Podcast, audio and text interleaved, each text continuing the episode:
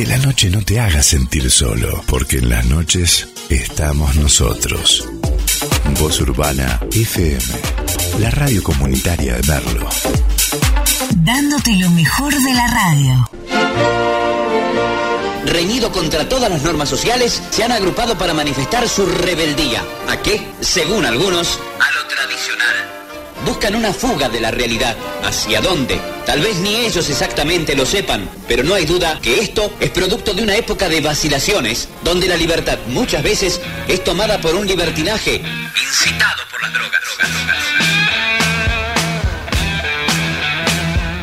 ¿A dónde quedó el ejemplo de la integración?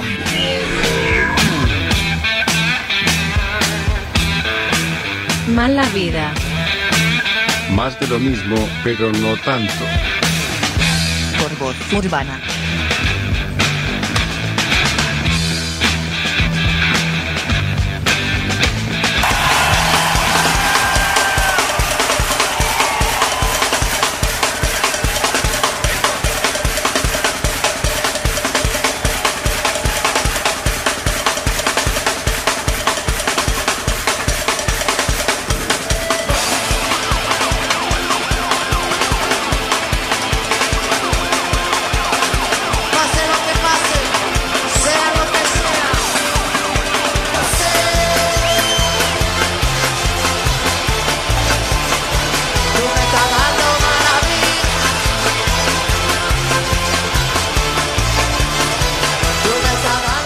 Muy buenas noches, gente, ¿cómo estamos?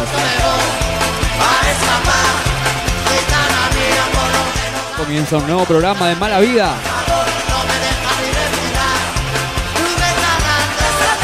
Estamos en Voz Urbana hasta las 22 horas.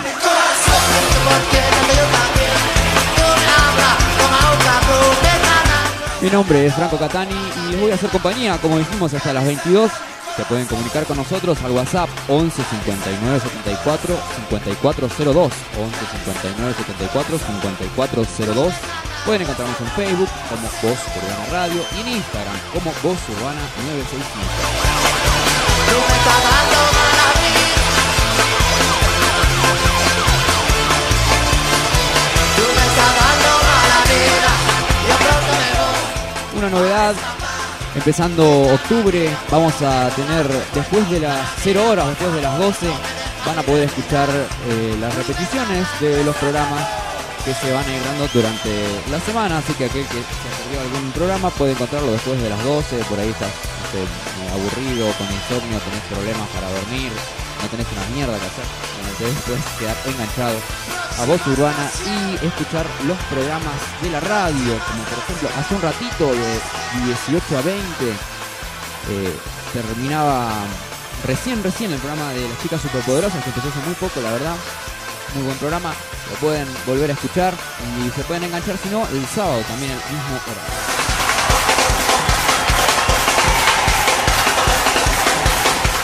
Nos pueden encontrar también en Instagram como Mala Vida Radio y en Facebook, ambos dos lugares, con ese mismo nombre. Si quieren seguir al programa, si quieren estar atentos también a las novedades que vamos subiendo, pueden encontrarnos tanto en Instagram como en Facebook.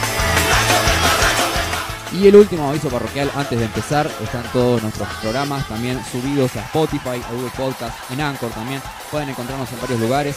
Pongan ahí Voz Urbana y si te perdiste algún programa o si querés escuchar otro que ya pasó, que te gustó eh, este o cualquier otro de los programas, va a estar todo subido también. Pongan Voz Urbana, ¿no? En Spotify y ya, ahí lo notan. Policía mató. Policía llevó. Más preámbulos, bueno, contamos un poquito hoy qué vamos a hacer. Vamos a tener, eh, si la tecnología nos permite, eh, yo creo que sí, hoy nos, va a perdonar. Vamos a hablar un ratito con Lore, que hace rato que no nos encontrábamos en el aire de mala vida. Vamos a tener algo, eh, esa columnita con Lore. Vamos a ver qué tiene preparado el día de hoy. Vamos a hablar también con Mauro, nuestro filósofo de cabecera.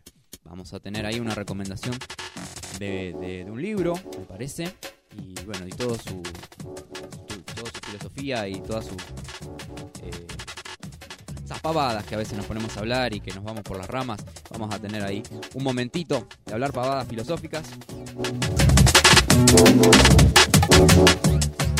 Y por otro lado vamos a hablar un poco de algunos estrenos, cine, algo de series y musiquita. Hoy estamos muy noventeros, muy muy noventeros y estamos también mucha música en inglés. Hoy vamos a escuchar bastante música en inglés.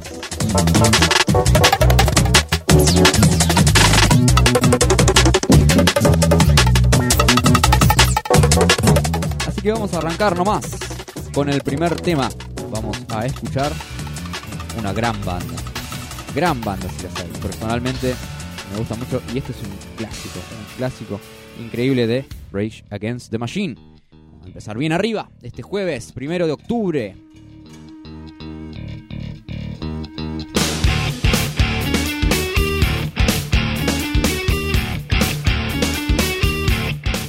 Quédate que ya venimos.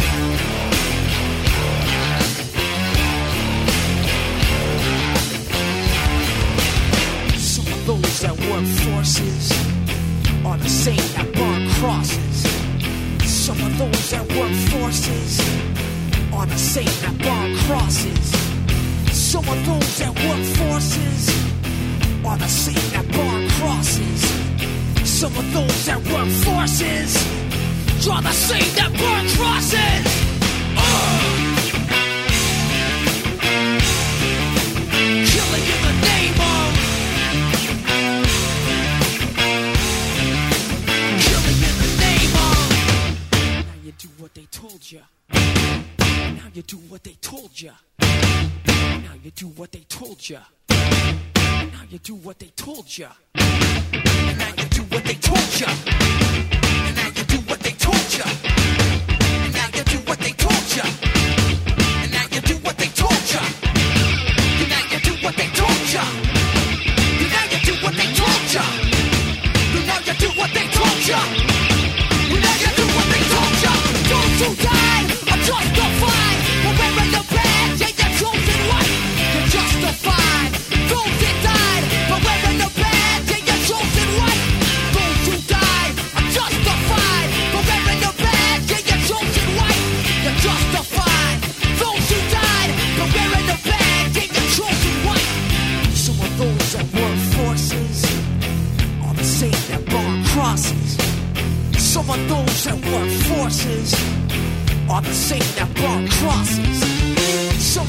yourself.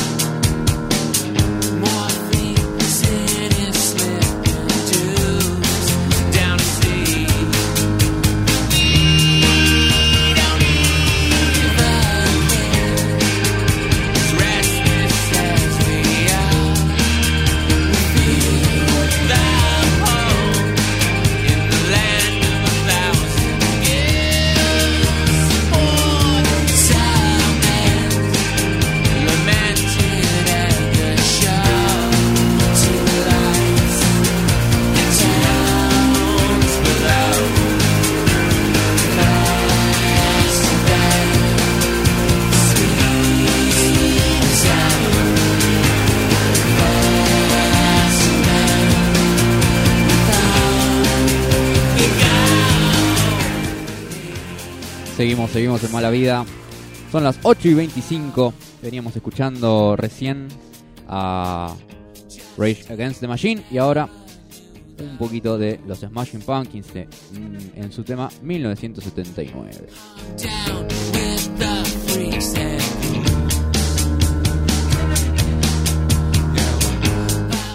Vamos a tirar algo de novedades en lo que respecta a cine, a series y demás. Seguramente después volveremos a, hablar, aprovechando que hoy tenemos también invitados y, y gente que nos va a hacer el aguante. Vamos a pasar por algunas novedades muy cortitas, muy cortitas. Por ejemplo, entre lo que queremos comentar es lo que se viene para Amazon Prime, una de las de las plataformas on demand que ha crecido exponencialmente, digamos, ¿no? en el último tiempo. Justamente a partir del día de hoy ya tenemos varias varias eh, recomendaciones para hacer de estrenos, estrenos absolutos, como sería en otra época. Por ejemplo, el día de hoy ya se puede ver el debut de Dave Franco como director de Rental. Cuenta los acontecimientos de cuando Charlie y su esposa Michelle, el hermano de Charlie Josh y la novia de Josh, deciden rentar una casa con vista al mar para una escapada de fin de semana. Después de que la solicitud de Mina para rentar la casa es rechazada, Charlie envía una y es aceptada. Este regresa más tarde para dejar un telescopio. El grupo se instala y rápidamente queda claro que alguien está observando a los invitados desprevenidos. Es obviamente una película de terror que pueden ver a partir del día de hoy. Por otro lado, ah, ah, al que le gusta el fútbol, eh, una mirada al interior de la temporada 2019-2020 del Tottenham. De, demuestra tu pasión y llenate de emoción al ver todo lo que está detrás de este maravilloso club. También es algo que se viene bastante en estas épocas, mucho sobre deportes, ¿no? Black Box también se estrena dentro de poco. Eh, un poquito de la sinopsis, después de perder a su esposa y su memoria en un accidente automovilístico, un padre soltero, desesperado por volver a ser el mismo, intentando criar a su hija, se somete a un agonizante tratamiento experimental que lo lleva a cuestionarse quién es realmente. The Lie, también para el 6 de octubre se estrena. Cuando su hija adolescente confiesa haber matado impulsivamente a su mejor amiga, dos padres desesperados intentan encubrir el horrible crimen, llevándolos a una complicada red de mentiras y engaños.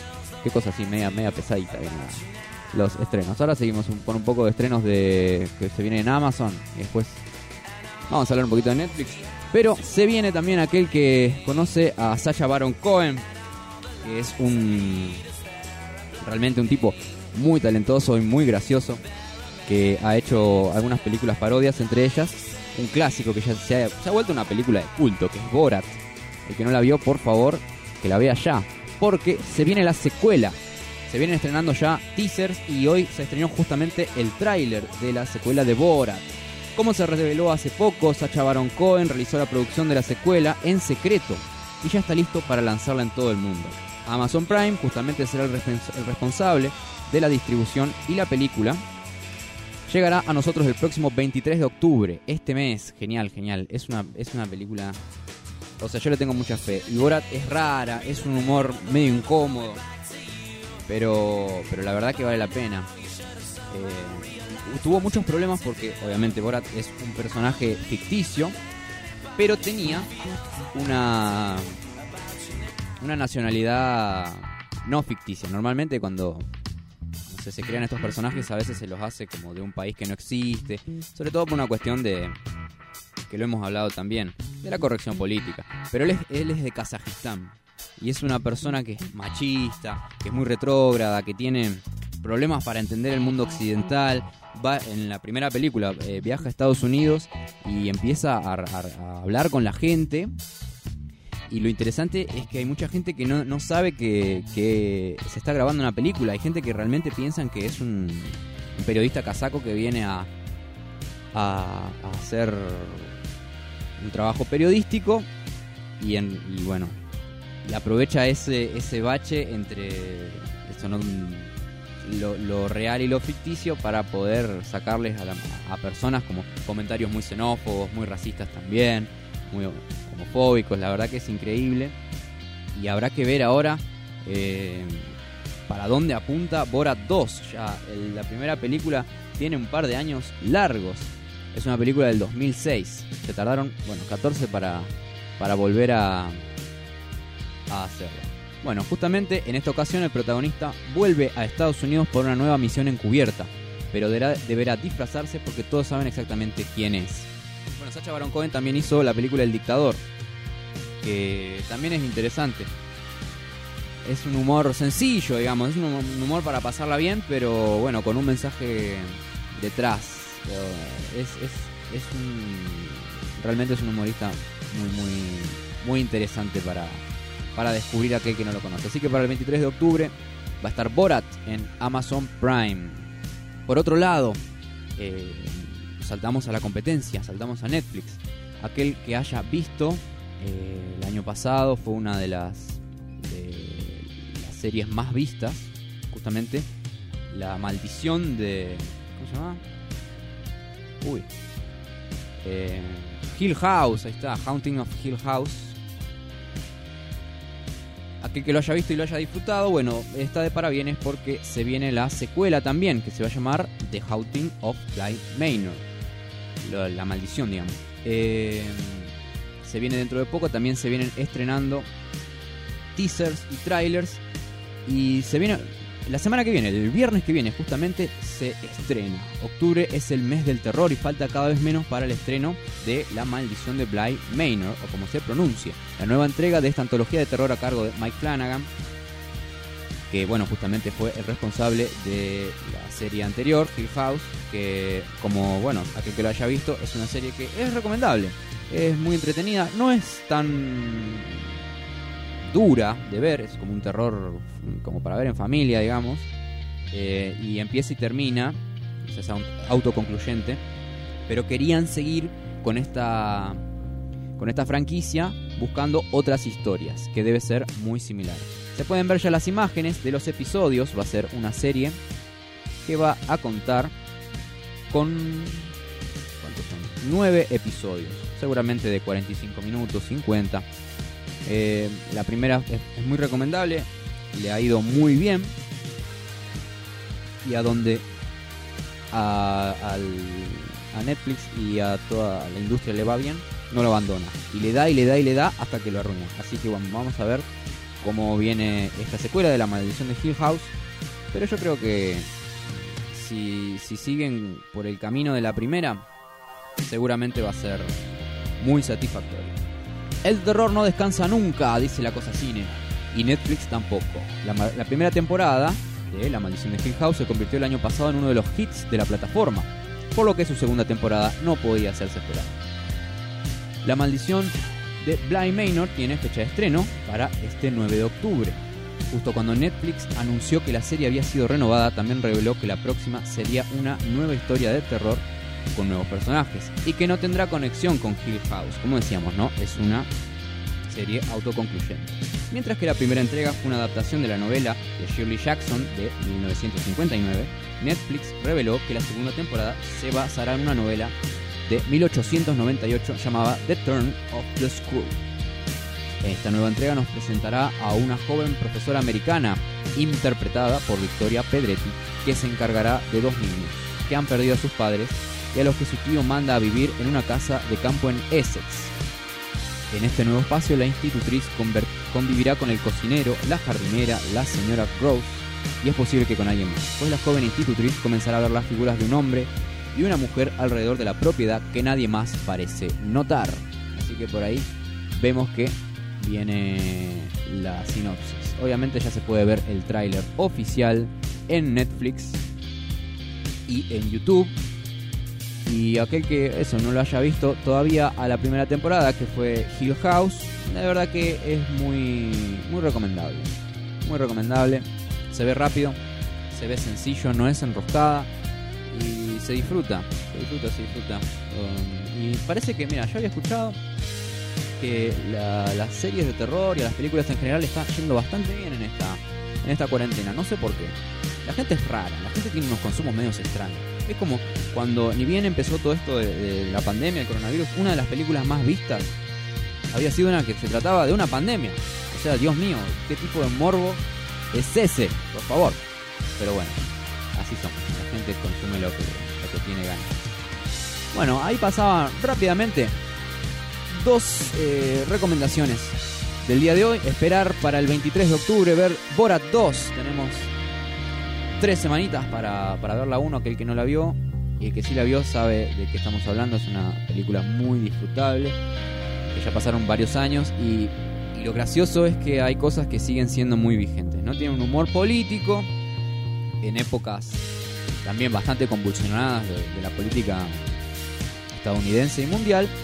Y ahora, sin querer, ¿no? Cómo son las cosas que se, se van repitiendo sin querer. Y bueno, eh, dentro de muy poquito, el viernes que viene, para ver la secuela de La maldición de Hill House.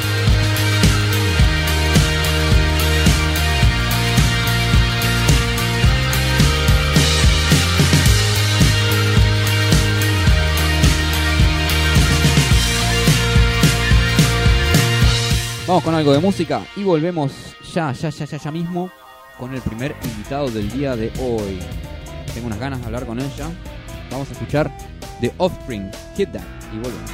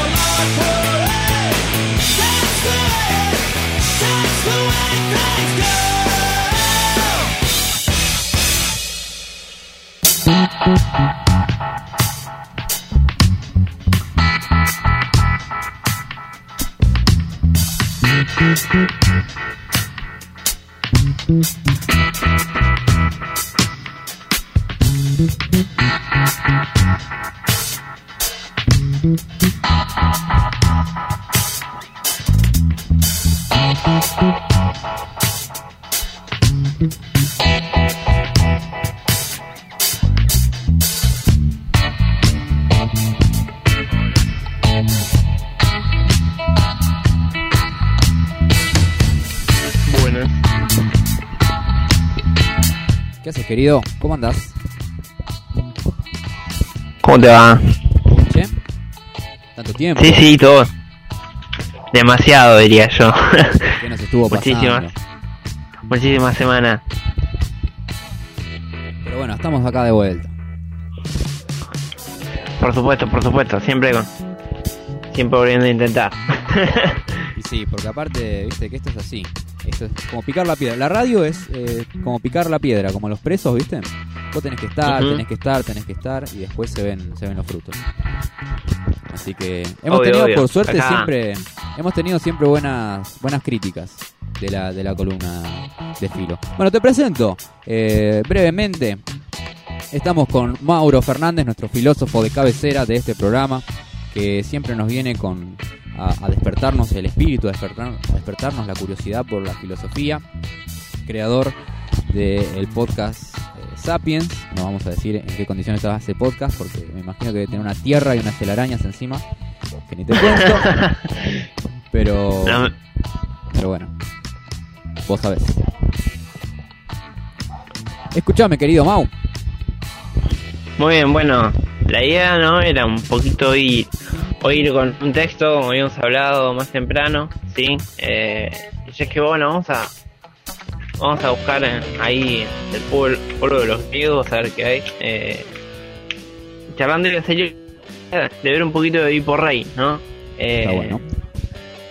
que, que siempre cuando nos mencionamos, ¿no? Lo mencionamos, aparece el tema del complejo de hipo, ese tema medio engorroso, de- que no nos vamos a meter demasiado hoy, pero también hay algunas otras cuestiones que está, que está copado entender, ¿no? De, de la historia, de ver un poquito otras cosas, ¿no? Conocerlo un poquito más. El libro de, de Sófocles, ese poeta, ese, ese autor, ¿no? Que escribe una tragedia, que es básicamente una obra de teatro. Eh, escribe en diálogos eh, el autor. Sí, sí, sí. Que a, a más de uno lo, eh, se lo habrán hecho leer en, en la escuela. Me fijo que sí. Sí, sí, ojalá que se lo hayan hecho leer, si no, bueno. eh, ahí le voy tirando el chivo para que vayan agarrándolo, sacándolo de la, la biblioteca de internet, ¿no? Ahí está, poner ahí por rey, te aparecen ya en la primera página 10 links a PDFs, eh, y bueno, y tampoco es una obra cortita, ¿no? Eh, pon- poniéndole, metiéndole ritmo a una hora y media, a, a lo mucho, a lo mucho la lees, eh, incluso con, a mí me tocó cuando me tocó estudiarla, eh, no me ha tomado más de eso, de dos horas leerla y marcar todo lo que necesitara, es decir, es un, para estudiarla, para leerla, para disfrutarla, es, Pero es es una tipo, obra liviana. es tipo obra de teatro, ¿no? O Sí. de teatro griego. Claro, claro, claro, claro, sí, en escena, se entran, salen personajes, va marcando todo eso, ¿no? Va poniendo en, en situación. Haceme, haceme el favorcito nomás de no mover tanto el micrófono porque me parece se está escuchando un, un ruido medio extraño. Pero por suerte, no llamemos a la desgracia. Hoy está saliendo mejor que nunca, me parece. ¿eh? Y bueno, vine para ahí desarmar todo, entonces. Ahí está. Estoy leyendo que no se sabe exactamente de qué fecha es. Es anterior a Cristo seguro. Pero Sí, sí, sí. no tiene una fecha estimada. Claro, y Sófocles es del siglo eh, V antes de Cristo. Pero bueno, en ese tiempo todavía cuando hablamos de los autores como que eh, al ver, al recibir siempre traducciones, comentarios, bor- borradores, ¿no? Eh, siempre las fechas son estimativas. Eh, son como por ejemplo los, re- los relatos de otros autores como Homero eh, o y demás, ¿no? De Diodo, son hay estimaciones siempre. Claro. Mira qué bien. Bueno, vamos, entramos directamente en el argumento. ¿Querés? Sí, sí, bueno, hacer un pequeño un repasito cortito, ¿no? Edipo es el rey de una, de una ciudad, de una, de una pequeña monarquía, ¿no? Porque en Grecia no hay como una gran monarquía o una gran democracia que abarque todo, todas las ciudades, ¿no? Cada ciudad es eh, autárquica, digamos. Es autónoma, perdón, es autónoma. Cada ciudad se gobierna a sí misma y con su propio formato, ¿no? Es como diversa la cosa en la Grecia antigua. Y eh, en este caso es una monarquía, ¿no? Y pues es el rey esa ciudad. Un, un buen rey, ¿no? Un rey justo. Pero, y bueno, presenta esa primera armonía, ¿no? Es, es alguien bien, su vida tranquilo, gobernando con su esposa, con servi- con sus servidores, con su, con su hombre de confianza y demás. Y bueno, y aparece, ¿no? El conflicto, que aparece el hermano de su mujer. Eh, su mujer se llama Yocasta y aparece Creonte, que es su cuñado, básicamente, eh, y le pide, ¿no? Que venga una muerte. Le pide, le pide que venga la muerte del rey que estuvo antes, que se llamaba Layo, y era el esposo de Yocasta, ¿no? Entonces dice, bueno, bueno, sí, sí, sí, vamos a hacerlo, vamos a hacerlo porque es justo. ¿Y qué hace? Llam- llaman a un vidente, ¿no? Eh, porque en ese tiempo el valor, ¿no? De, de aquello de los religiosos, ¿no? El conocimiento de la verdad es como muy, muy fuerte. O sea, tiene un problema grave, el rey, llama un vidente, llama a un sacerdote, ¿no? llama una persona de ese estilo. Y bueno, aparece, ¿no? Un vidente que se llama Tiresias, y dice, la verdad no sé para qué me llamaste, porque lo que te voy a decir no te va a gustar. Eh, y básicamente le dice, y así vueltas, el que mató a Layo sos vos, ¿no? Y acá hay que castigar por eso, hay que matarlo, desterrarlo, que sea, sos vos, ¿no?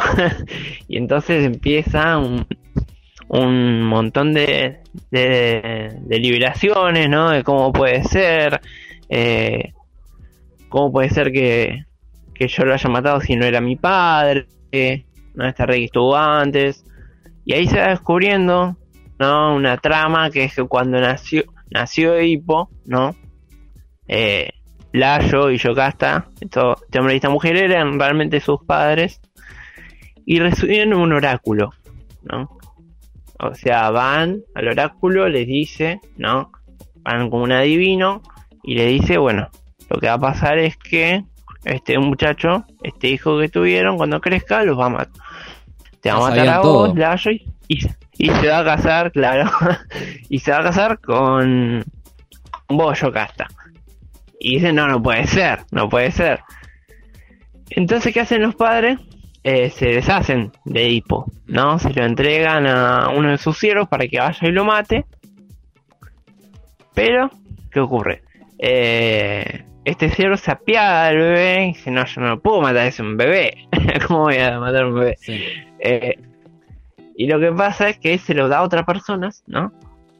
Se los da a otra gente. Y, bueno, ok. Todos libres de la culpa, digamos, de mal, mal augurio. Hasta que resulta que Edipo crece. eh, y recibe también un oráculo él en el que dice que eh, va a matar a su y va a casar con su padre, ¿no? Eh, O sea, dos recibe la misma desgracia que le anunciaron. todos sabían, digamos. Todos sabían la Claro, claro, no somos los boludos. Qué loco, sí. Eh, entonces lo que pasa dice, bueno, yo estoy con mis papás, acá estoy con mi papá y mi mamá, me voy. O sea, ¿cómo? no puedo dejar que esto pase. Entonces se va, se va a agarrar sus cositas, agarra viaje por una ruta, eh, la ruta 200 acá, imaginemos, ¿no? Pero de, sí, de Y- cuatro siglos antes de Cristo. Claro. Ahí con los caminando los colectivos pasando de los palos. Sí. La cuestión es que es que en un momento en el camino se encuentra, ¿no? Con un con un carruaje que tiene como un altercado, una pelea y estos y estos quieren, estos que vienen, lo quieren matar, y pues se defiende, ¿no? Y mata al hombre que con el que se había encontrado. Bueno, sigue su camino, eh, llega a Tebas, a, a esta polis, esta, va a esta ciudad, en realidad, y conoce a una mujer, se llama Yocasta, y se casa con ella. Todo sin ¿No? saber que era justamente su madre. Claro, sin saber nada. Eh, entonces, ¿no? Se juega un poquito en la historia el tema de la responsabilidad. O sea, qué tan responsable es Edipo, ¿no? Porque él actuó primeramente a conciencia de que no, no podía pasar eso, no era inaceptable que eso pase, entonces se fue, se alejó de sus padres para cuidarlo, para que no, para no destruir su familia, no, no estar en la injusticia, ¿no? No romper la ley natural, digamos. Eh, que para ellos, eh, o sea, incesto, no. Eh, matar a la familia, no. El parricidio, jamás. Eh, y bueno, pero los dioses, ¿no? Los dioses siempre los griegos son impredecibles y siempre tienen algo guardado bajo la manga. ¿Por, ¿por Justo qué? eso te iba a preguntar. Porque, claro, porque, ¿qué pasó? El orá- dos oráculos recibieron y ninguno le decía, eh, che, aunque lo dejen, lo abandonen, él va a volver, ¿no? Eh, se lo van a encontrar igual. Ni y tampoco le dijo, che, pero cuídate, que si, que si te encontrás con otra persona y la matás, podría ser Podría tu ser tu padre. también. claro. Mira, Eh, sí, yendo un poquito a, a una parte de del análisis, esto es la típica, no sé, como me hace acordar, no sé, a Volver al Futuro en algunas cosas, ¿viste? O a Dark, ¿viste? Esa cosa del... Y es también una de las, de las maneras en las que se vio también esta obra en- a lo largo del tiempo, que se trata del destino y del libre albedrío, ¿no? Tota- totalmente, totalmente. Eh, porque según, según esa forma de pensar, el Edipo es completamente responsable, ¿no? Nunca se pone en duda. eh, él, él trata de descubrir y, y, eh, justificar cómo él no fue, ¿no? Eh, y en un momento incluso la historia viene y le dicen, che, tu padre, el que abandonaste allá para cuidarlo, lo que es, murió. ¿No? Entonces dicen, ah, listo, mi papá se murió y no fue mi culpa. Sí. Pero después siguen obregando y bueno, terminan descubriendo que que Yocasta, bueno, Yocasta con Layo lo habían abandonado y demás y lo habían dado de no, a, a otro, ¿no? Lo habían dado a otro. En principio querían matar, pero eh, pero bueno, terminó dándose vuelta a todo, ¿no? Como aquello que evadimos, como aquello que, que, el, que el ser humano evade, bueno, termina volviéndole por debajo, ¿no? Y- sí. Como esto, ¿no? Claro. Un, un pequeño análisis que, que hacen, que estoy leyendo acá, por ejemplo, ¿no? Es decir, creyendo huir de su destino, huye de Corinto para no matar al que cree su padre, sin saber que precisamente esa acción lo cruzará con su verdadero padre en el camino. O sea, como Claro. esa mirada de que lo inevitable, lo que viene, eh, o el error trágico, no sé, como esas cosas muy, muy presentes también en, en- en los escritos griegos de esa época. Y después lo, Sí, sí. la cuestión de los dioses, ¿no? Qué, qué presente que está también, ¿no? Como el, el poder que tienen sobre, sobre las personas, sobre los humanos. Sí, sí, totalmente. Y siempre como que dejando ese lugar a la ambigüedad, ¿no? Eh, y, y, y el lugar de los dioses es, es in- incambiante, es no se puede desarmar ni, ni tampoco se puede cuestionar, ¿no? No es, no es los dioses me engañaron, no. Eh, es eh, yo soy culpable y merezco lo peor por eso, pero eh, hay un lugar de, de que la verdad, ¿no? Que representan los dioses, que representan como, como otro plano, en cierto sentido, que están fuera, fuera del alcance. eh, ese lugar se respeta, ¿no? Esa sociedad, los lugares se respetan siempre y, y no se puede cuestionar a los dioses, no se puede cuestionar la verdad, ¿no? Claro. La, la- la verdad no es algo que se pone en disputa o no se, que se pone en cuestión, ¿no? Eh, sino algo que, que hay que ir como alumbrando, ¿no? Eh, la, por ejemplo, eh, verdad significa desvelado, ¿no? O sea, quitando los velos, hay como que ir llegando ahí. Exactamente. sí, y y es muy justo que, que dijiste esto, ¿no? La presencia. O sea, al final estamos haciendo un análisis de la obra y, y no, la no, no es como una recomendación, porque, bueno, igual todo el mundo sabe lo que pasa en Edipo. Así que, igual que lo lean, que es algo re sencillo y re cortito. Se lee en una tarde, Sí, totalmente. en un toque. Sí, menos, menos. Yo te digo si es por placer, si no tenés por ir muy atentamente, lo lees por una hora, una hora y media. Eh, son 20 páginas, depende a dónde compres el libro, a dónde lo descargues, dónde es lo descargues, cortísimo. Claro. Claro. Y no, porque Sí, sí, ¿qué te decía, lo importante de esto, ¿no? De, de lo develado y de lo importante que también es en, en la obra la cuestión de la vista y la cuestión de la ceguera. Eso es piola también como está, como está armado. O sea, tiene sobrevivió el tiempo porque está buena realmente la obra, es profunda, en serio. Ujú. Sí, sí, sí, ¿no? Eh, porque es como que está... eh, la, hay una justicia, ¿no? Eh, la justicia en el universo, ¿no? la concepción de, de ese tiempo, incluso antes de los primeros, los primeros filósofos oficiales, eh, de que está en todas partes, ¿no? Eh, de que está en, en el cielo, que está en los elementos de la naturaleza, está en el orden social, porque el rey representa el orden, ¿no? Eh, en la monarquía está el, el, el, orde- el ordenador social, el rey. Claro. Eh, y la justicia se, no, no, es inevitable, ¿no? Eh, y es, es incluso pendiente a los, lo que ocurre en los cuerpos de la persona, ¿no? Eh, las personas buscan un buen vivir, buscan eh, ser equilibradas, porque también hay una concepción de que esa justicia universal, esa ley universal, está también en los hombres, ¿no? Y, y esa justicia también implica que cuando se rompe ese, ese orden, tiene que castigarse, tiene que. Tiene que. ¿Cómo, cómo, se, cómo decirlo?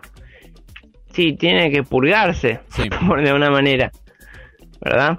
Eh, y desde el propio cuerpo, ¿no? Del propio, del propio cuerpo, está atado a eso y es sin, no se puede evitar. Y, y Edipo por eso agarra y se saca los ojos, Saca los ¿no? ojos. Ya no puedo, no puedo, no puedo ver cómo se, se encuentra justamente con, con sus sombras. Eh, se hunde completamente en ella y dice, ya no merezco nada. Y, y así como, como la ley es inevitable, los castigos son inevitables, son irreversibles, ¿no? Todo es una visión muy dura de, de la sociedad y la justicia. Exacto. Y mira, también en un análisis, o sea, yo digo que es un análisis porque no es mío, digamos, porque si no parece que fuera que salió de mi de, de mi boca y no. Lo estoy solamente citando. Pero el autor es medio extraño, así que después lo, lo digo al final porque tengo que aprender a cómo se pronuncia. Decía sobre la ceguera. Aunque el futuro de Edipo es predicho por los dioses, incluso después de haber sido advertido, él no puede ver la verdad o la realidad porque su excesivo orgullo ha cegado su visión. ¿No? Como y está ese, ese pequeño parrafito donde Tiresias, ¿se dice? Tiresias, ¿cómo se llama? Sí, sí, sí. Te decías. Ahí está, que dice, y puesto que me has hecho en ca- me has echado en cara que soy ciego, te digo, aunque tú tienes vista, no ves en qué grado de desgracia te encuentras, ni dónde habitas, ni con quiénes transcurres tu vida. Fua, le tira, le claro. tira un edificio encima. Totalmente. Sí, sí, sí, claro. Eh, sí, y totalmente. Y, se- y poniéndose, ¿no? Edipo en el, en el lugar de la justicia, poniéndose en el lugar de, de que él es el justo, no es el que tiene, que tiene la visión de, de todos los planos de la realidad. Y realmente no sabía nada. Claro. Eh, creía incluso haber hecho lo que estaba bien, pero. Y eso, ¿no? La, las. Esta, estas obras griegas como que tienen esa vuelta, ¿no? La- usa mucho la ironía, como es muy irónico que, que como decía, el, el adivino sea, sea ciego Está ciego. y después él termina ciego, ¿no? Así que mira, bueno, Edipo Rey. ¿Vos sabías que eh, tiene eh, tiene una secuela? Hicieron una, como le fue tan bien, eh, sacaron otro libro después. Pero me parece que, viste, las segundas partes nunca nunca son tan buenas como las primeras. No, no, incluso, no, la verdad, me están tirando data a mí ahora. ¿Viste? ¿Viste cómo soy? Eh, sí, como, o sea, algo que sucede después de Edipo Rey. ¿no? Como querés seguir la historia de Edipo. Te cuento un poquito el argumento. Dale. Edipo, ya ciego, llega a Colono, que es una ciudad obviamente, acompañado por su hijo. Un lugareño les pide que abandonen el recinto, pam, pam, pam, en el que se encuentran. Edipo se niega porque sabe que ese era el lugar en el que había de morir según el oráculo. Aparece Teseo, el rey de Atenas, y asegura a Edipo su protección y le promete que será enterrado. En el- bueno, mirá, aparece un, un. Creonte aparece otra vez. Ujú. Mira que bueno. Y ahí, bueno, y no te puedo contar el final porque... eh, Yo ya le conté si no- todo, principio final. Bueno, eh, no, no, no. eh, Pegale una leída cuando puedas. No debe ser tan largo tampoco. Lo escribió Sófocles. No, no, debe No. ser así, parecido. Sí, lo escribió Sófocles y. Y después la, la hicieron más adelante, como la, la, la actuaron, digamos, no sé cómo se decía en esa época. No, La hicieron eh, para Netflix. Claro, exactamente, hicieron la adaptación. Igual a mí, y la gente ya en ese momento decía, a mí me gustó más el libro, decían. claro, eh, no- la, la película la verdad no, no no me representa para nada. Qué bueno, qué Canceladísimo, canceladísimo. Sí. Bueno, che. Sí, mirá, es para, es para, está para verla, está para verla. Ah, Buenísimo, buenísimo, buenísimo. eh, Eh, y bueno, y de- después, sí. no, ¿querés, ¿Querés cerrar ahí el temita? no, decime, decime, decime. ¿Con, Sí. con, con qué vamos a seguir la próxima? Ya tenemos algunas ideas. Ah, Tirame alguna, sí, sí, sí, sí. alguna línea, alguna datita. Bueno, por ahí un poquito también. Sí, por ahí seguir, ¿no? Eh, la idea era seguir un poquito con el tema de los libros. Eh, después por ahí ver un poquito otros géneros, porque no tanto exclusivamente los griegos, sino ir buscando otras obras, eh, porque tener de realismo mágico hasta hasta hasta los policiales, ¿no? Todos tienen ahí una, una vuelta, eh, una vuelta filosófica que está bueno ir ahí picando donde nadie, nadie lo hace, ¿no? Me encanta, me encanta y me parece que, que vamos a encontrar cosas muy locas, te digo. Como te decía, esto de Dipo Rey me hace acordar a la vuelta esta, eh, que inclusive seguramente mm, más de uno habrá encontrado lo mismo. El hecho de que, que él se vaya de Corinto hace que justamente encuentre a su padre. No sé si vos viste Dark, esta serie alemana de Netflix. No, no Juega la vi, mucho- pero Juega contame. mucho con esto, juega mucho con la idea es un- de viajes en el tiempo, medio pava en algunas cosas, pero es profunda también. Que algunos. eh, habla del destino y del- de la libertad y del libre albedrío. Em, por el hecho de que los personajes van repitiendo toda una serie de, de- de- de cosas, una serie de actos, que llevan indefectiblemente a que siempre se produzca lo mismo. O sea, ellos no pueden escapar de ese, de ese círculo, digamos, ¿no? Porque en el fondo está escrito de antemano, muy entrecomillado. No más que hecho con millones de dólares y, y una producción del carajo. Claro, en, Ale- en Alemania. Y en Alemania. Así que mira, sí, bueno. sí, sí, sí. Porque es como que, que incluso si te pones a ver eh, Harry Potter, si te pones a ver eh, Señor de los Anillos, si te pones obras clásicas, si te pones a ver eh, el, cual- cualquier obra, ¿no? Si te pones a ver eh, lo que dicen los filósofos de la Edad Media y la modernidad y y además, ¿no? Hay un trasfondo de esas cuestiones, ¿no? Que, que no podemos escapar tampoco. No, no. No podemos escapar tampoco del problema. Yo creo ¿no? que Porque eso no... sí. Hay algunos eh, hay algunos que dicen que las personas siempre hablan de las mismas cosas o el arte siempre habla de las mismas cosas, de la vida, la muerte, el amor y no mucho más, digamos, como y que siempre vamos repitiendo como los mismos temas, pero le vamos encontrando como como caminos. Que bueno, mirá, nos vamos claro. a meter un poquito en obras en obras clásicas, clásicas y no tan clásicas, digamos. Sí, sí, claro, vamos a ir ahí salteando, salteando. Buenísimo, buenísimo, me encanta. Querido Mau, muchísimas gracias por este rato. Recomendamos entonces esta vez Edipo Rey de Sófocles. ¿Querés cerrar diciendo algo así profundo y dejándonos pensar a todos?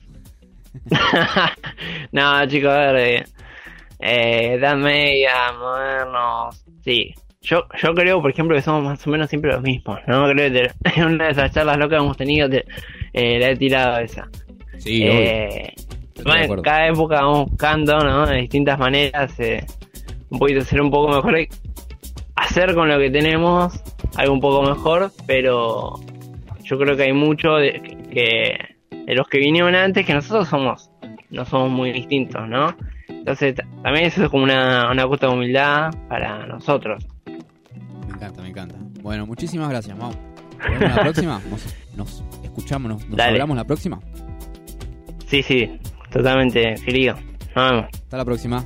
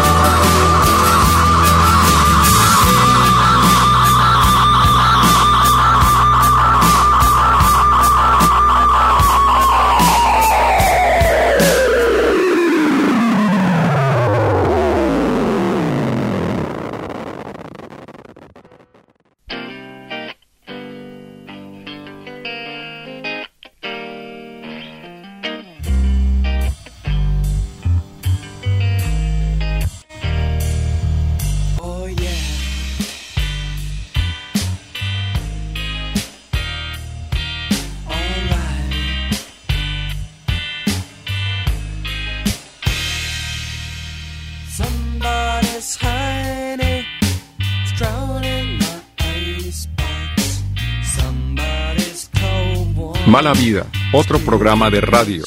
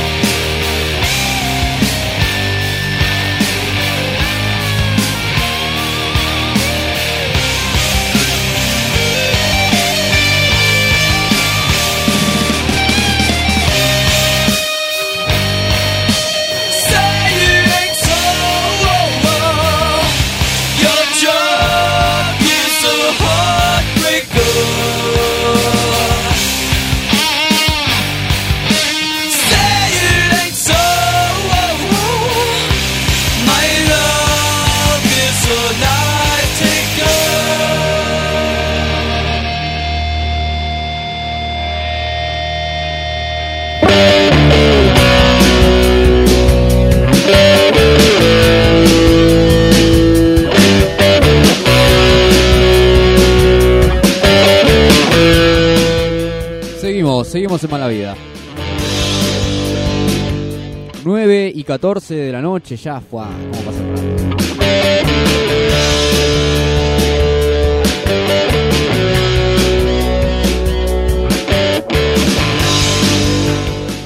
Bueno, seguimos también pasando, tirando alguna datita. Aquel que puede y que se quiere dar un gusto. Se vienen algunos streamings. Es la única agenda que por ahora tenemos en este país bendito. Que para aquel que lo quiera disfrutar, vamos a, hablar un poquito de los streamings. Seguramente después se liberarán parte de los temas y esto de, de los shows en vivos una vez que hayan salido. Pero aquel que quiera comprar entradas también y colaborar con eh, artistas nacionales también lo pueden hacer. Algunos hiper conocidos que están ahí intentando y viendo el mundo de, los streamings con bueno con resultados dispares. Hay algunos streamings que han salido muy bien, hay algunos que, que no tanto, que han tenido que devolver la plata y todo. Pero en general, bueno, se hizo por ejemplo la, la, la edición de, del Quilmes y casi todo salió bien. Y la gente disfrutó mucho. Pero bueno, también los artistas dicen que, que no es lo mismo sin el público, digamos, ¿no? Es como que también los, shows se completan con, con el público mismo. Pero bueno, pasamos un poquito octubre, viene bien cargado para aquellos amantes también del rock. Miren, a partir de. Mira, mi- mañana mismo, eh, Ataque 77 hace un streaming que se, que se titula La historia de Ataque por Ataque. Una, recorrida por su, por su trayectoria. Aquellos que lo quieran, que les interese y que lo quieran ver, pueden comprar las entradas. Van a estar en el Strummer Bar. El 3 de octubre, Vicentico en el Movistar Arena. Poseidótica. Concierto 360 envolvente. Eso está bueno. eso es una, una, una cosa más, más extraña. Una, una experiencia distinta también para un concierto en streaming. En el Niceto. El cuarteto de Nos, que sigue dando vueltas con jueves. También se presenta el 3 de octubre. El Bordo. El 4 y el cuarteto nuevamente. El 9 de octubre siguen las Nigiri Sessions con Dante Spinetta en el Movistar Arena. Bersuit hace lo suyo también el 10. La Mississippi, qué bandón, por favor, en la trastienda. También el 10 de octubre. Eh, el sábado que viene. El 16 tenemos a los Pericos con Asado con Amigos. Barilari, también el 16 de octubre. Qué, tipo interesante. Ha hecho cosas muy, muy raras. Barilari, así como es, bueno, fue la voz de, y es la voz de Rata Blanca. Cuando estuvo haciendo su, su carrera solista se ha jugado por otros, otros estilos. Para el 23, el Baiano, Home Sweet Home, eh, se presenta también. Y el 29, Paranoia Pop, el musical con el nuevo material de los vándalos chinos que van a estar en el Movistar Arena.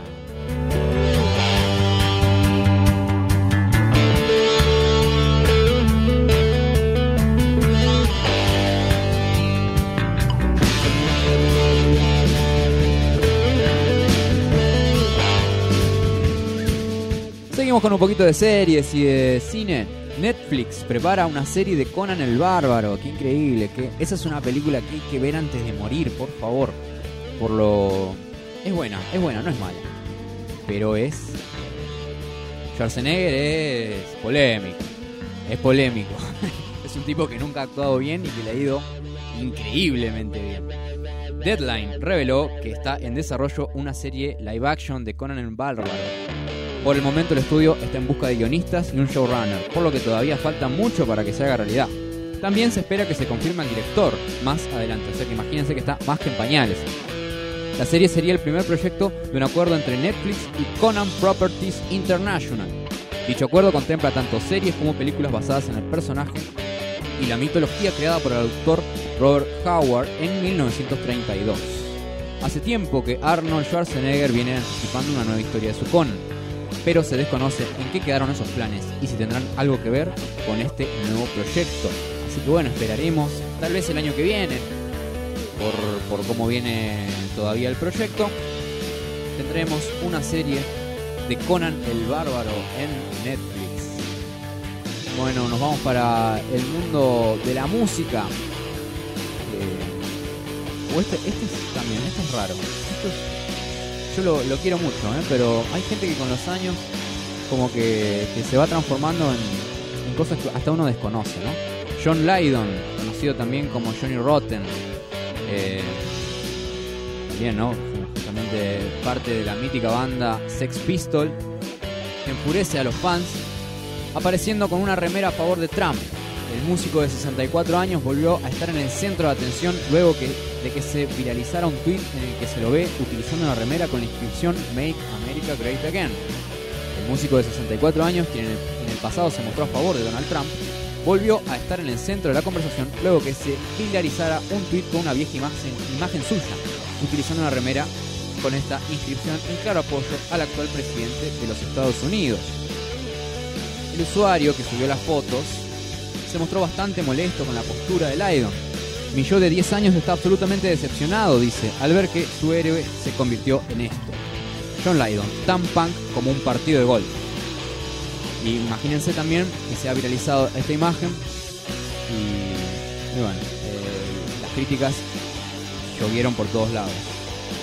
Blind Boy Boat Club, el podcaster inglés, eh, justamente habló al- del tema y dijo, ¿cómo es que le sucede algo así a una persona? Él era un, irla- un irlandés de clase trabajadora que creció en Londres.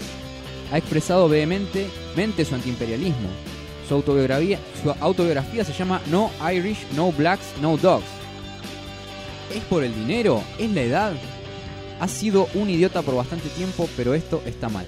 Esto es también, ¿no? Como envejecer mal, como le pasa a absolutamente todo. Y a las personas también. No es por estar, digamos, en contra de- de- del pensamiento de él, por, por pensar lo que quiera. Pero, qué cambio, ¿no? Hay cosas que envejecen mal, lamentablemente. Obras de arte y a veces artistas también. Lydon, como decimos, ha, mo- ha mostrado su apoyo a Trump en varias oportunidades, especialmente en entrevistas del pasado, donde ha elogiado abiertamente al presidente estadounidense. Un ejemplo de eso sucedió en el año 2017 cuando en conversaciones con el sitio NME describió a Trump como absolutamente magnífico.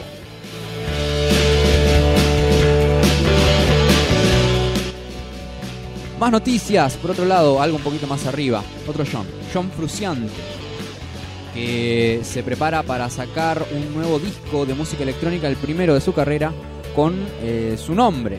Había sacado disco también de, música electrónica bajo el seudónimo Trick Finger. Esta vez prepara un disco con su nombre. Y asegura para una nota que le hicieron hace muy poquito que el rock lleva un tiempo muriendo. Hay quienes piensan que el rock está más vivo y vigente que nunca, y por el otro lado están las personas que consideran que el género ya murió hace rato. John Fruciante, bueno, guitarrista de los Red Hot, para aquel que no lo, conozca por el nombre, si bien tiene una postura que media entre ambas opciones, está más del lado del segundo grupo que del primero. El 23 de octubre, el guitarrista de los Red Hot publicará Maya, su primer disco electrónico bajo su nombre real. Yo les digo, es una persona, es un artista para, para dedicarle un rato ¿eh? a, su, a su carrera, a su trabajo, porque es es muy interesante a todo nivel. A todo nivel lo que hace a nivel solista.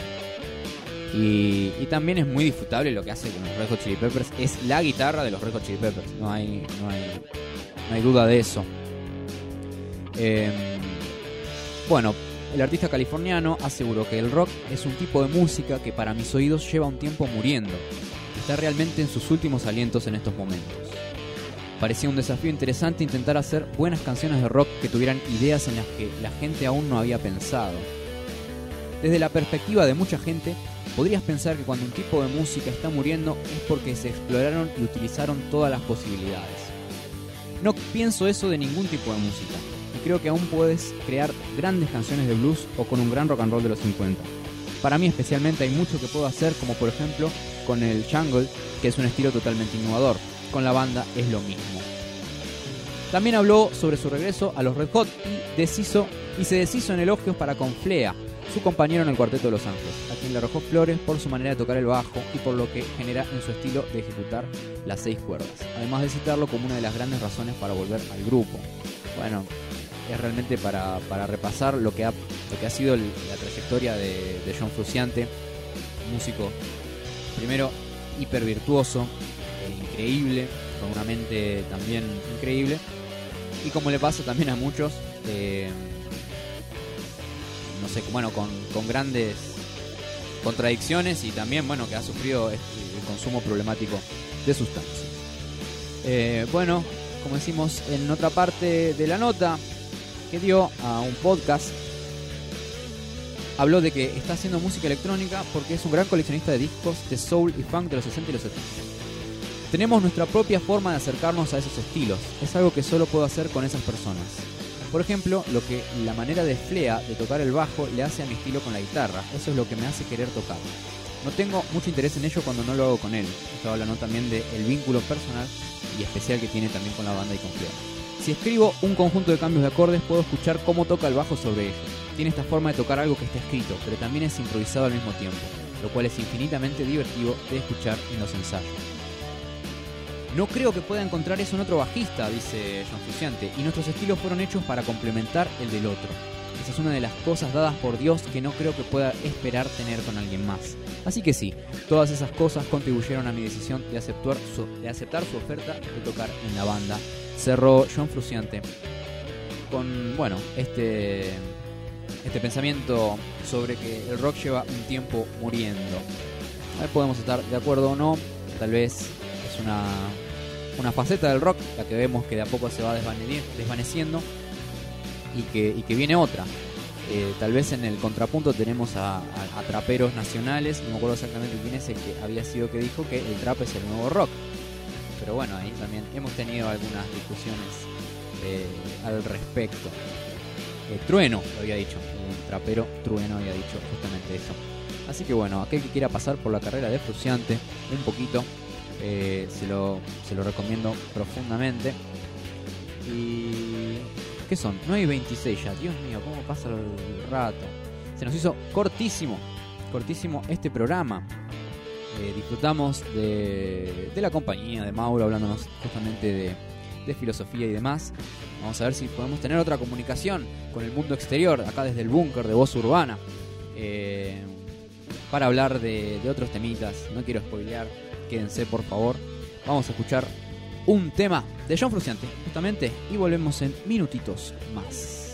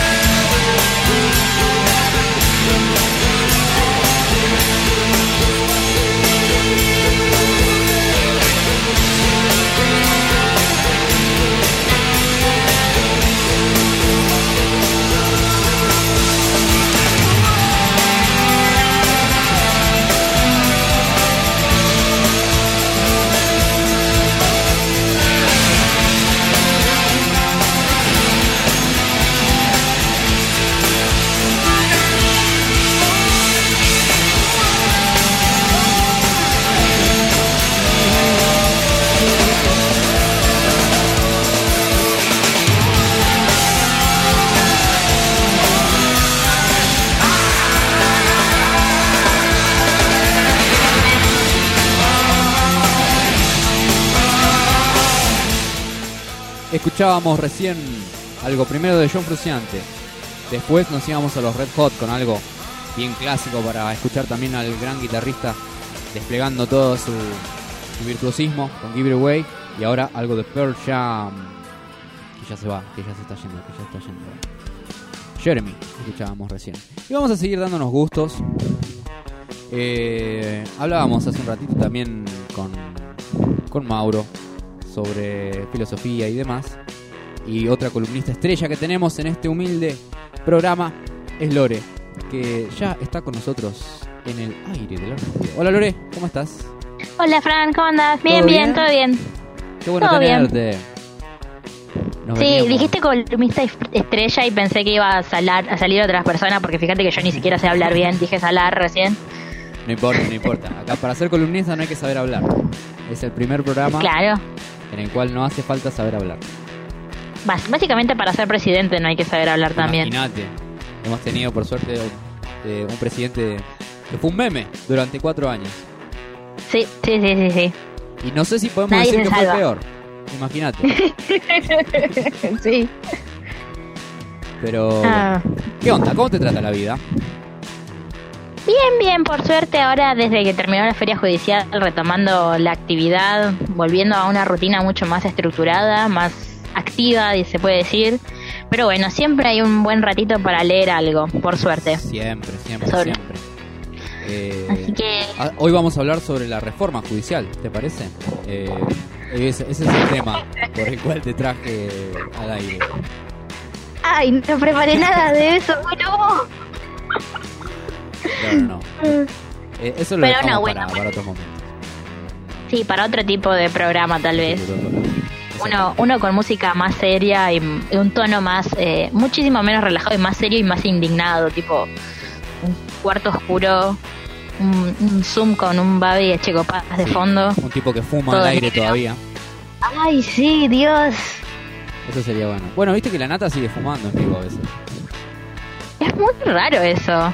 Yo creo que como que bueno, gordo, si te querés morir, eh, o sea, hacer en vivo. O sea, si te podés morir en vivo, seguramente explota el rating. Eh, sí, garpa, garpa, garpa mal. Pero bueno, Bueno, y eso eso lo podemos conectar con el tema que vamos a hablar ahora, de Por hablando favor. de lectura, de aprovechar. estamos muy con los Eh, libros. son, claro, eh, la última vez que nos reencontramos virtualmente hablamos de mm, los cinco libros de Juego de Tronos, Sí. va de lo que fue, los que se basó la serie, porque la serie de libros se llama Una canción de hielo y fuego. Y ahora vamos a hablar de eh, un libro que tengo en la biblioteca, que fue un regalo de esos que aprecio muchísimo, que es de, de- cuando se podía, ahora en teoría se puede, pero con muchísimo más cuidado, de, de, mm, recorrer bibliotecas y tocar todo, chusmear todo. Y mm, encontramos en una salida con amigos un libro que se llama El humor negro, y es una antología de textos. Qué bien, qué bien. De mazo, de mazo si los hay. Ajá. Sí, es, un, es una antología, como dije, de edición Losada por su eh, aniversario número 70. Mira qué bien. Introducción, selección y notas del editor Eduardo Stillman.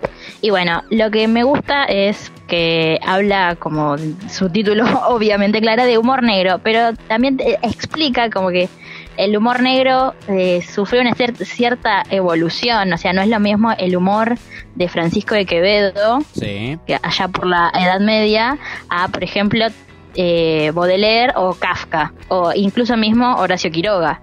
Sí, qué lindo, qué lindo que es. Me encanta. Sí, sí, sí. Te voy a pedir, Y por bueno, favor, estás como respirándome mucho sobre el, el micro. ay, perdón, perdón, perdón, lo tengo cerca por las dudas, por Sí, capaz que pienso que no se escucha. No, se te escucha re bien. Ah, bueno. Dejar de respirar. Estás como medio Darth Vader, ¿viste? Ay, bueno, perdón. Mira, te leo un poquito de la descripción para darte el pie Dale. y después vos vas Las variantes del humorismo conocidas como humor negro han alcanzado en nuestros días una difusión extraordinaria. Este fenómeno no es casual. El espléndido poder subversivo del humor es uno de los medios más poderosos con que cuenta el hombre para enfrentar a sus enemigos. Esta selección ofrece al lector una muestra de humor negro a través de muchos de sus profesantes más valederos. No se trata exclusivamente de una invitación al entretenimiento, pues el humorismo constituye una actitud lúcidamente imparcial ante el mundo, la percepción del aspecto contradictorio de las cosas.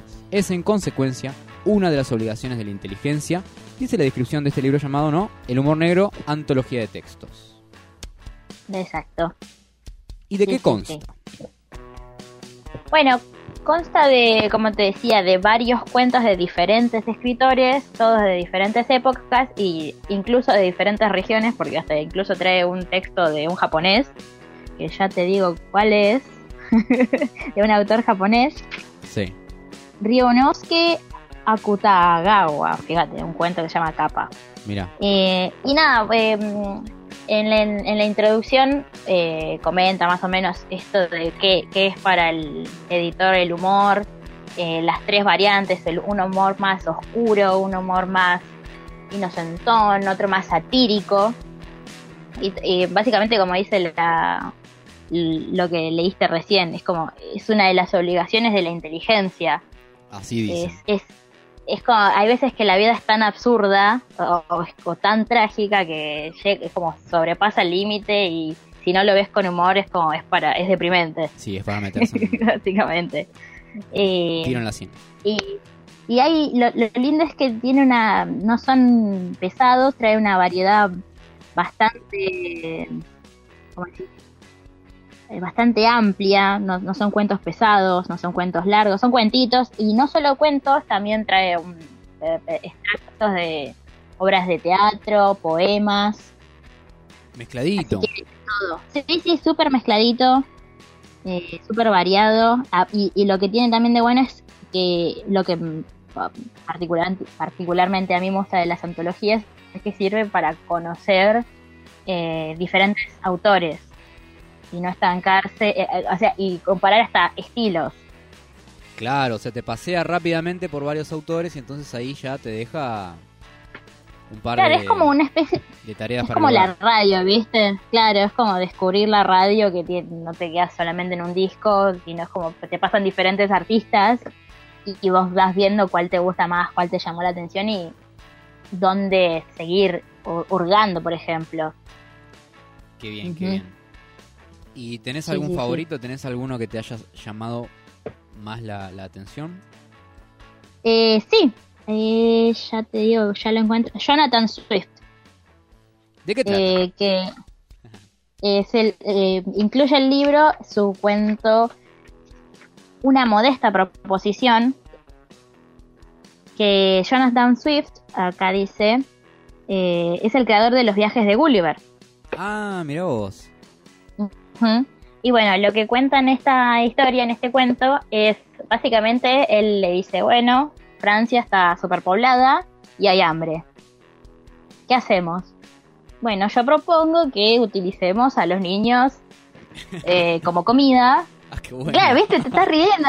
Y, y le escribe todo en un to- entorno súper serio. Es como, bueno, ¿cuántos, cuántos, ponele, cuántos guisos podemos hacer de tantos kilos de carne de niño, de si son sanos, si no son sanos? Buenísimo. Es como, bueno, viste, él lo, encima lo, lo, lo dice en, una, en un tono tan modesto, como dice, tan eh, soberbio, de no, bueno, es mi humilde aporte al, al, al, al progreso del país y que toda esta situación termine. No, no, no, y es como, es, es- wow. Eh, así que es, es uno de los que más me llamó la atención. Eh, te digo, este libro lo tengo hace años y siempre está bueno darle una nueva repasada, más con los tiempos en los que vivimos. Que eso también es interesante, Eh. ¿no? Pensar el humor negro en nuestros, nuestros días Exacto. a los ojos de, de lo que es algo que nosotros... Viste que siempre pensamos que descubrimos América. Nosotros, en esta, esta sociedad descubre el fuego todos los días. Y piensa que inventó el humor Bueno. negro, que piensa que inventó la sátira, que piensa que inventó la, iron- la ironía. Bueno, viste cuando el, el- los típicos memes de, de humor boomer, humor millennial y humor de la generación centennial. Claro. que los- el humor de millennial es, ah, estoy re, re depresivo, me quiero morir. Sí, claro, claro. como son todos chistes así. Y el centennial directamente, yo no lo entiendo, no sé, son todos shitposts de dibujos qué lindo y, que bueno, ahí se siente la brecha generacional. Sí, completamente. Mira, qué bueno, qué buen acercamiento también eso, ¿no? Como a la lectura, porque los cuentos son una, eh, son también un género completamente inabarcable, o sea, porque cuentos suena como, no sé, como sencillito, pero cuentos tiene Borges, tiene Cortázar, tiene Soriano, tiene Claro, Casares. claro, capaz que están, del, capaz que es como que uno tiene una especie de prejuicio de, ah, bueno, cuentos. Y porque no sé, porque no es una novela con estructura y Sí. muchas páginas de largo y no, lo que tiene es el, el cuento también es ese poder de sintaxis, de, de decir lo que se quiere decir en co- concreto y sencillo. Y, y claro, como decís vos, todos tienen Borges, Baudelaire, Y todos aparte, tienen cuentos. Sí, y como haciendo el paralelismo con lo que decís de la novela. Un cuento tiene la misma estructura. Tiene una introducción, tiene un desarrollo, tiene un conflicto y tiene un- una resolución del conflicto. O sea, es igual pero más cortito. O sea, creo que es más difícil que un cuento sea bueno que que la novela sea buena. Porque la novela tenés, no sé, Totalmente, 200 sí. páginas para ir como creando, como ir armando, ir desarrollando personajes, tramas. En un cuento tenés que ser concreto y, y darle. Sí, sí, sí. Y digo, y paso nomás. ¿Cómo llegó a tus manos este libro? ¿Cómo me habías dicho? ¿Dónde lo encontraste? ¿Se puede...? Eh, sí, lo encontramos eh, en un paseo con amigos eh, por eh, Avenida Corrientes, allá en el centro, Ajá. Eh, en la mm, en el local de Losada, en la librería Losada. Ah, que es la... Ay, eh, es la... sí, ah, mm, ¿Cómo se dice? La editorial. es la, la editorial, sí, que tienen la librería ahí, todos sus libros, y estábamos recorriendo y era febrero, yo cumplía años en marzo y después me, me encontré con esta sorpresa de que, o sea, me llamó mucho la atención, esos libros que cuando ves librerías y te llaman la atención y los ojeás, los mirás, los agarrás, los... eh, Bueno, viste, eso es tan distinto a los ebooks Sí. que... ah, Pero en ese momento fue como, bah, quedó, no lo, lo compré en el momento y después cuando fue mi cumpleaños me encontré con el detalle que mis amigos Natalia y Emiliano me lo regalaron. Así Qué que bello, qué bello. lo, lo devoré. Sí, Mirá, sí, sí. Encima del- tiene eso, ¿viste? Sí. El- la carga sentimental de, de haber sido un regalo. Y aparte un regalo como que saben a quién dárselo y por qué, ¿no? Porque Exacto, sí. alguien que, que, que disfruta, y yo sé que sí, el humor negro y, y la cosa media... Claro. media sos vos a veces. Qué lindo. Mira, te leo un, pe- Sí, sí, un, sí. parra- un parrafito del autor, Eduardo Stillman. Habla sobre Sí. el humor negro. Mira, el humor negro constituye la expresión humorística más audaz, dice el autor, el alzamiento más herético contra la ley del lugar común. Extiende las contradicciones a los valores más venerados, los trastoca, los identifica y los anula. Tras la batalla, muchas veces es difícil saber qué se ha ganado y distinguir al triunfador. Tomá, Claro. tenemos como para. sí. Tenemos que manejar a la gente Sí, para que no. realmente lo busque. No, eh, aparte es como, lo lindo del humor negro es que lo podemos asociar a los tiempos modernos del, ah, con eso no se jode, Sí, que se, se- se cuestiona tanto hoy en día con eh, los, los límites del humor, hasta dónde se puede hacer humor, pues como si le ponemos barreras, está bien, está mal. Y a eso también quería ir justamente con este tema. Eh, ¿Querés por ahí profundizar más sobre el libro? ¿Querés eh, contarnos un poquito? Eh, no sé, yo te mencioné uno de tantos cuentos que me quedó, que era el de la modesta propo- proposición. Y nada, también tocan temas como el suicidio. Mirá, qué bien, eso Sí. está. Eh, Eh. Y es un libro que no es muy largo, ¿no? No, no, no es muy largo para nada. Te digo, encima de que los cuentos son cortitos, tiene menos de 250 páginas. Exactamente, mira, estoy viendo Es, es 248. chiquito, es de, es, de, es de bolsillo. Qué bien. eh, Y bueno, para- sí, perdón, perdón. Termina. No, no, que decía que lo, lo que tiene así de al ser cuentos cortos, eh, bueno, puedes empezar de cualquiera, de- por, por cualquier autor, y hasta dejarlo, no leer uno, leerlo de principio a fin, Y Claro, tiene eso para está todos bueno. los gustos. Y aparte de eso, lo que decíamos, al ser una antología, también el hecho de que te va mostrando varios autores, te va paseando como por momentos, y después vos haces el recorrido personal que vos querés por los autores que, que te interesaron más o menos. Claro. Sí, sí. Y además, detrás de la introducción a cada cuento tiene una pequeña, muy breve biografía de quién lo escribe, dónde, por qué, lo, o sea, de dónde es el autor, eh, de qué rama venía, tal vez. Es como, por ejemplo, Baudelaire, Kafka. Claro, claro, claro, claro. Aparte estamos hablando de, de monstruos, de héroes, de, de- de la literatura. De la literatura, claro. Che, pero ahora metámonos en serio con el tema del humor negro. Eh, actualmente tenemos un problema, ¿no? Como socialmente tenemos un problema con el humor. Que tiene que ver Sí. con, con encontrar a veces los límites. Nosotros, ah, o sea, literalmente te pasa acá cuando vos tenés un micrófono y una persona escuchándote, ya sentís eh, cierta presión de decir, uh, no puedo decir cualquier boludez. O sea, o, uh, mejor Claro. eso no, ahí mejor no meterme. Pero hecho con inteligencia, o hecho con sagacidad, o hecho con, con picardía, uno se puede tomar ciertas libertades. Claro, por ejemplo, no sé por qué, lo, lo primero que se me viene a la cabeza es South Park. South Park, totalmente. que manejan un nivel de sátira y que, que hace una excelente crítica social. Que requiere inteligencia, porque tal vez hay un montón de gente que quiere hacer lo mismo, pero no le sale. Sí, y aparte el hecho de, de crear un universo donde todo es posible, ¿no? Primero, South Park tiene eso. Todo puede pasar. O sea, gente muere y vuelve a, a vivir. eh, tramas que... humor absurdo. Claro, tramas que, que terminan y después al tiempo empiezan otra vez, o sea, no hay ningún problema. El otro día yo me acordaba de, de ese, ese capítulo genial. No me acuerdo exactamente el año, que, se, que vendría el caso también, que era cuando habían secuestrado a Papá Noel, eh, los terroristas me parece, y que va Jesús a salvarlo. Y que al final... ah, sí, que Jesús, siempre muere. Sí. Y entonces, a partir de ese día, eh, recuerdan la Navidad como el día que Jesús murió para salvar a Papá Noel. What?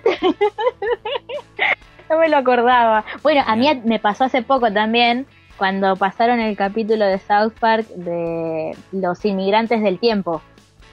O sea que viene Sí. gente del futuro, Sí, a robarte un trabajo. ¡Quitan trabajo! Sí, sí. quita el trabajo y voy a decir, tuve- me obligó a googlear de qué año era, y creo que era el del 2004.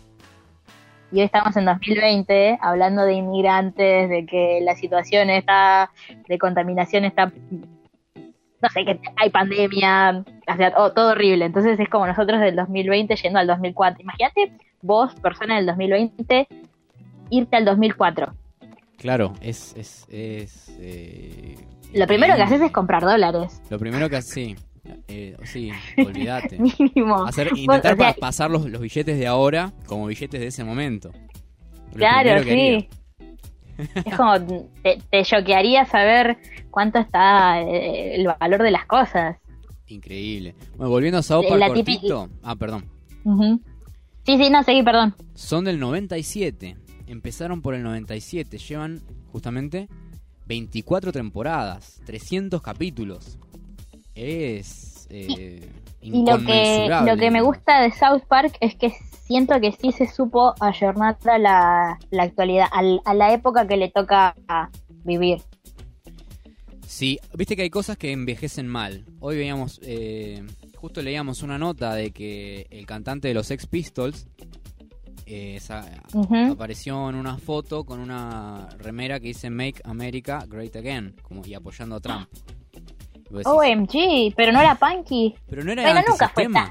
Claro, no era tan punky. Eh, no, por eso fue, lo terminé de decir y al toque me arrepentí porque es como, eh, es de los Sex Pistols, es como que nunca fue un buen, no, nunca fue Joe Strummer. No, pero pero bueno, este era como un símbolo de la época. Hay cosas que envejecen mal e inclusive las hasta las personas envejecemos mal a veces, ¿entendés? Sí, sí, sí, totalmente. Y te digo, este, esta, esta serie, en 24 temporadas, eh, tiene un lenguaje que, que se va como adaptando. Ahora, hace poco creo que sacaron un especial sobre el coronavirus. Y vos ya Sí, no lo sabés vi lo que se va a el venir. pandemic. Sí, que Cartman se viene, que, que se presenta en la casa de Kyle y es como, no, estás esparciendo gérmenes. Y no sé, todavía lo debo, lo tengo que ver, pero No, yo tampoco lo Sí. vi, pero sí. O sea, como haciendo humor sobre las cosas que pasan, que también es algo que, que, que está como medio visto de manera extraña. sí. No, y aparte lo que tiene es como, bueno, hay una cosa de, lo que es delicado. Bueno, vamos a tratar de, de evadirlo. No, pues ellos lo traen al centro de la escena. Por ejemplo, todo el tema de los derechos de la gente trans y así. ellos les importa un comino, pero lo hacen bien. Sí, como sobre todo eso, ¿no? Como sobre todo es hacerlo con inteligencia, ni siquiera con tanto tacto. A veces podés irte como un poco al pasto, pero si lo haces con inteligencia, no sé quién decía, creo que era Ricky Gervais, que lo amo, es un tipo que, que me parece, Ay, sí. o sea, como el Sí, humor sí, sí. Tiene, o sea, Ricky el- Gervais, para los que no lo saben, es un es el autor de The The Office. y un montón de otras series más como el de... Ay, ¿cómo era la película esa? ahora también Ah, hace poquito, que está en Netflix, me parece. Sí, sí, sí. Y que decía que el humor incómodo, el humor negro, puede ser muchas cosas, pero ante todo, tiene que hacer reír. Tiene que, hacer, tiene Sí. que ser eh, gracioso. Si no, no es humor, es otra cosa. Entonces, si no, si no es gracioso, ya eh, descartalo. ¿No? Sí. Y habla sobre el objeto del chiste y sobre el chiste en sí. A veces puedes hacer un chiste sobre un tema ¿viste? difícil, por ejemplo, no sé, sobre una persona con una discapacidad, pero no te estás riendo de la persona, sino la estás poniendo en una situación humorística. ¿No? Claro. Es Sí, sí, sí. como- y, y ahí va ya en el gusto del, de- del que lo consume más que otra cosa. Pero bueno, Del receptor, sí. te llevo a otro, a otro lugar. Eh, ¿te Sí, dale.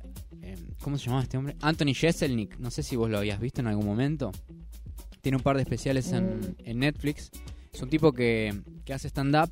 Obviamente es un personaje y que se dedica, no sé, la hora y media de stand-up a hacer todos chistes negros. Con todos los temas. Uy, se lo te tengo que ver.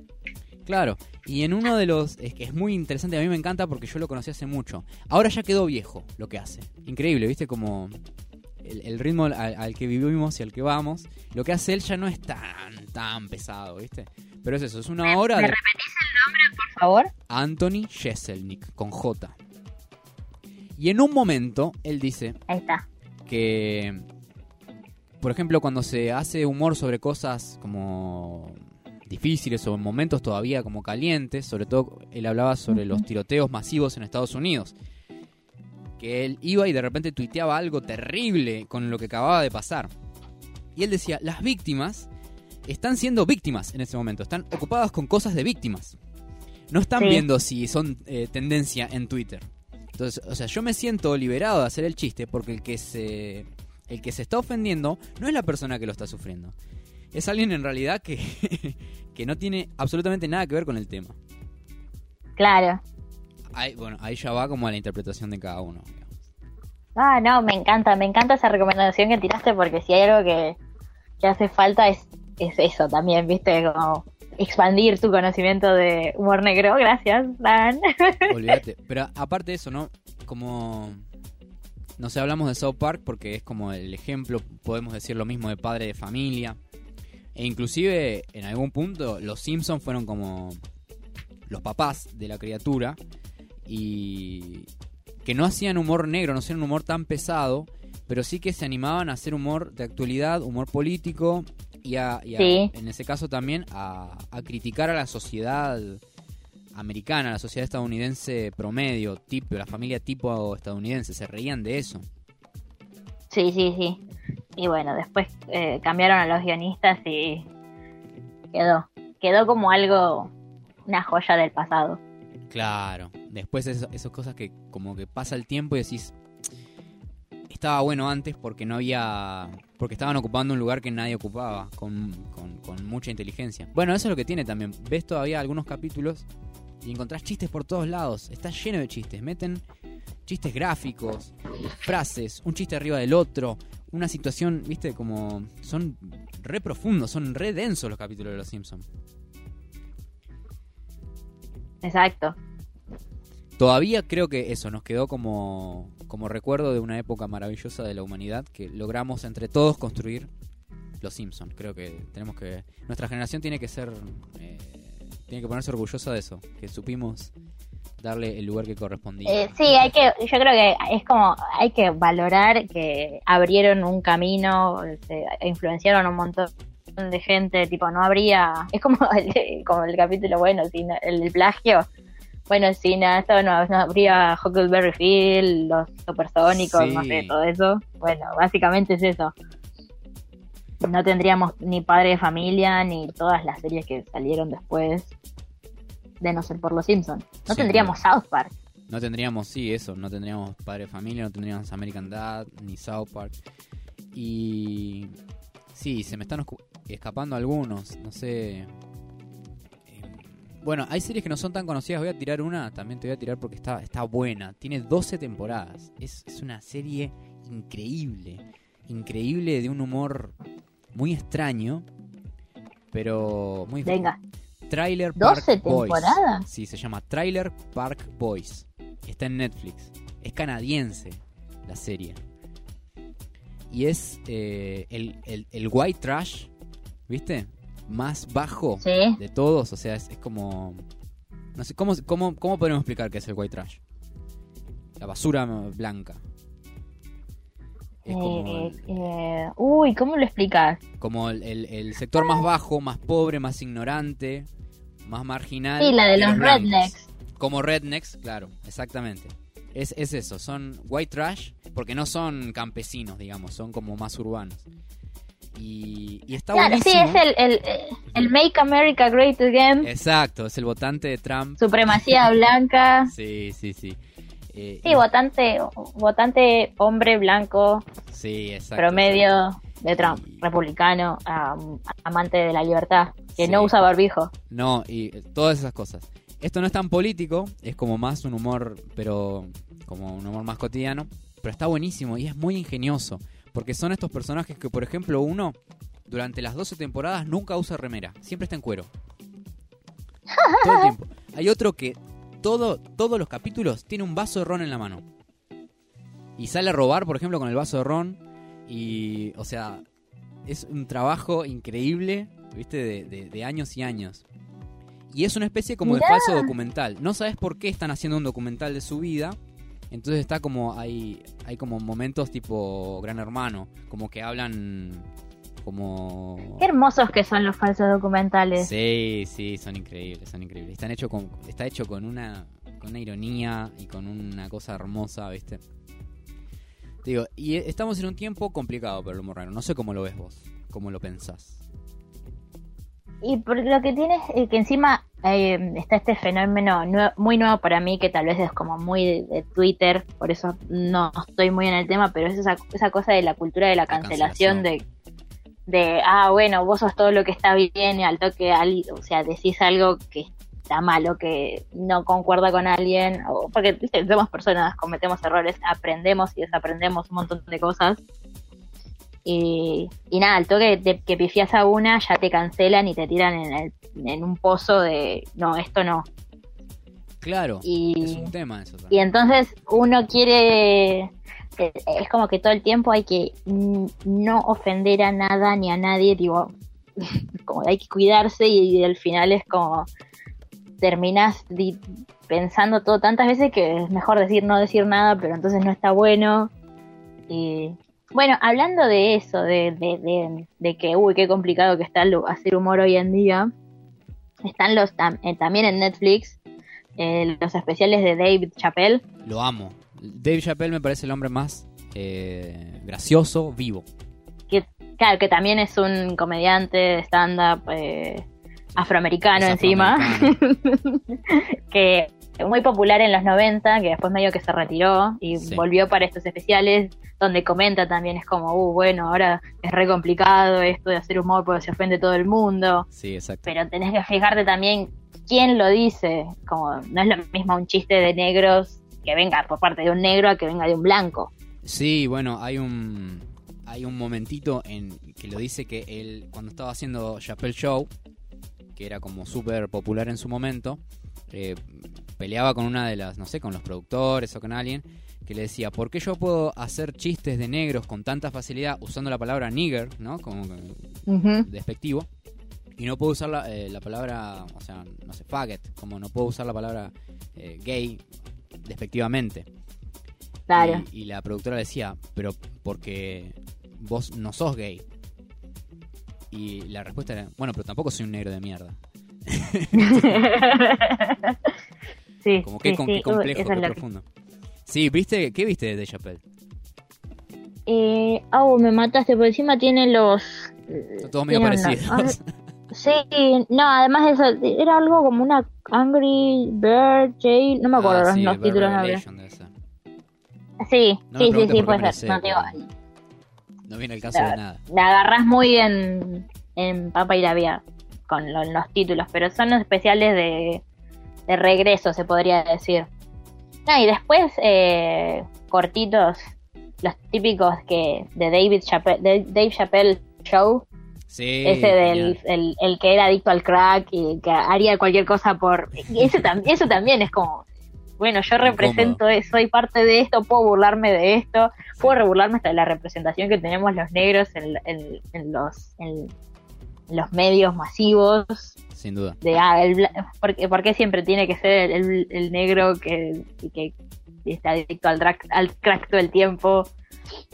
Sí, como Eh, también reírse sí, de los lugares sí. comunes. Pero bueno, sí, él lo hace Sí, también con mucha maestría y, y se mete en quilombos. Yo creo que, que no, le, no le tiene asco a eso porque juega también. Me parece que, que encuentra también la comodidad en eso. Pero lo, Lo hace con mucha inteligencia. Sí, lo que tiene es como que hay que pensar el por qué te pone incómodo. De dónde naces, el por, como bueno, ¿por qué te pone incómodo? Sí, completamente. Es, es así. Uy, se nos fue, se nos fue Lore. Bueno, volvemos en un segundito a ver si la tenemos de vuelta. Y, y vamos ya cerrando este programa. Nos pasamos una banda, por favor. Pero háganos el aguante que ya, ya, ya venimos.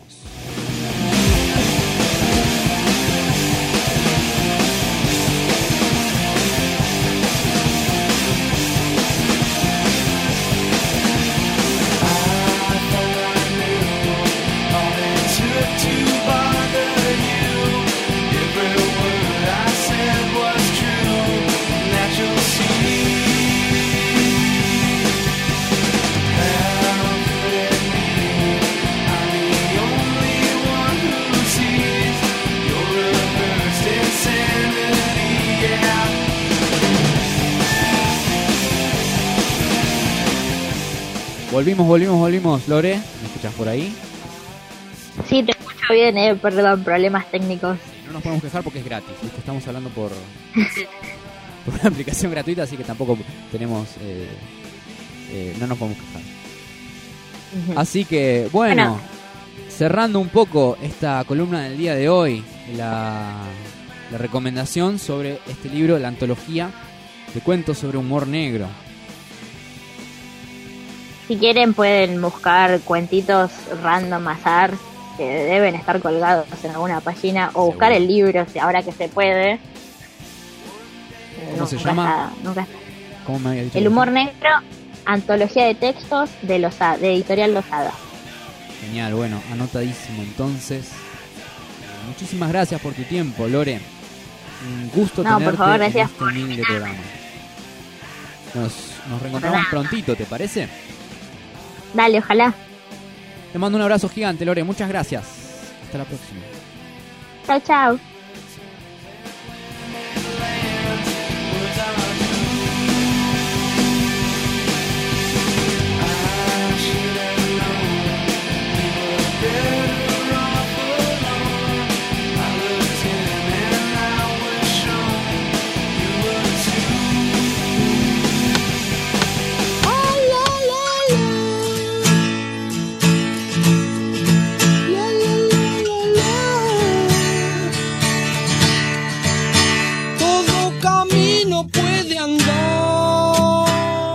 Y así se fue otro programa, por favor. Son las 10 y 14, nos hemos pasado un poquito. Pero bueno, valía la pena por el hecho de que estábamos disfrutando de, de la columna de Lore sobre el humor negro.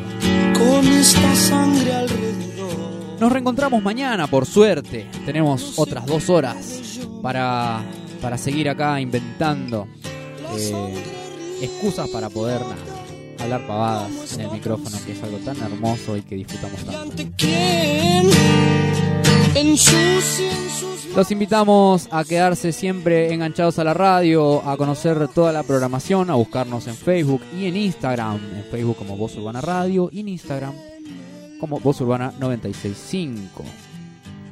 náufragos?